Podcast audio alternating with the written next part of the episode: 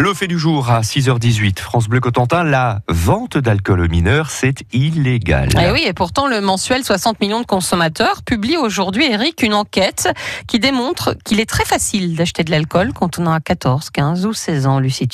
60 millions de consommateurs a mené une enquête sur le terrain en envoyant 22 mineurs de 14 à 16 ans acheter de la bière et de la vodka dans 27 enseignes de la grande distribution.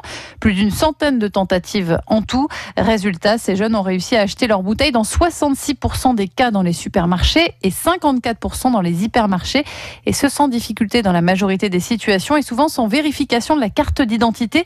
Ce qui n'étonne pas vraiment Jordan et Louis de Saint-Lois de 17 et 18 ans. Avant, c'était difficile parce que les caissières ou les caissiers euh, faisaient plus attention, ils demandaient la carte d'identité, alors que maintenant, ils la demandent plus. Perso, on me l'a demandé peut-être euh, une fois dans ma vie, c'est tout. euh, Sinon, après, ouais, je passais sans, sans problème. hein. Et ce, dès 14-15 ans, c'est là que j'ai vraiment commencé à boire dans les soirées avec mes copains, raconte Jordan.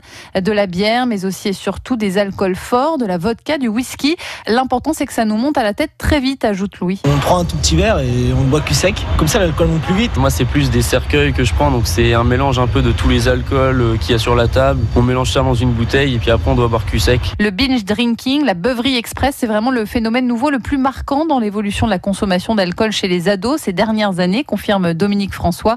Il est infirmier coordinateur du XAPA, service d'addictologie à Cherbourg. Bah, c'est quelque chose qu'on voit avec euh, véritablement des quantités énormes consommées en une heure ou deux. On voit aussi des changements de produits. Aujourd'hui, vous avez des alcools forts déguisés en, en cocktails, très sucrés, et ces alcools-là sont assez prisés par les jeunes. Une alcoolisation qui démarre de plus en plus tôt chez les patients qu'ils rencontrent. Les premiers verres d'alcool peuvent être consommés des fois euh, à l'âge de l'école primaire. Ce qu'on entendait autrefois, c'était euh, j'ai bu un verre de champagne à, à la communion ou j'avais euh, vidé les verres de mes parents. Mais là, ça me semble différent. Les grands frères, par exemple, qui consomment de l'alcool, vont amener les, les plus jeunes à consommer aussi. Et c'est pareil pour le cannabis. Ça, c'est quelque chose de nouveau. Et lui non plus n'est pas étonné par les résultats de l'enquête de 60 millions de consommateurs sur la facilité avec laquelle les moins de 16 ans parviennent à acheter de l'alcool. Lucie Tuilé, c'était le fait du jour. Vous le retrouvez évidemment sur FranceBleu.fr.